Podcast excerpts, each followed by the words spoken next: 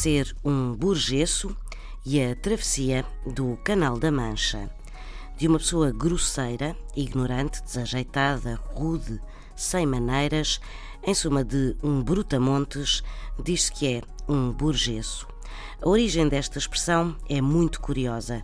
Segundo o Dicionário da Língua Portuguesa da Porta Editora, burgueso deriva de um nome próprio, de Thomas William Burgess, um nadador britânico que atravessou a nado o Canal da Mancha em 1911.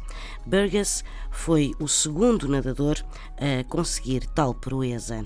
Quanto ao que terá inspirado o adjetivo burgueso, com o significado depreciativo que lhe damos hoje, talvez as fotografias da época do nadador expliquem. Burgess media 1,85m, pesava 85 kg e tinha a estrutura física própria de um nadador, ombros largos e cintura fina. Era também dado como sendo bastante atarracado. E mais, os jornais da época, apesar da enorme proeza de ter atravessado o Canal da Mancha a nado, disseram de Burgess que pouco ou nada pensava e que era profundamente ignorante.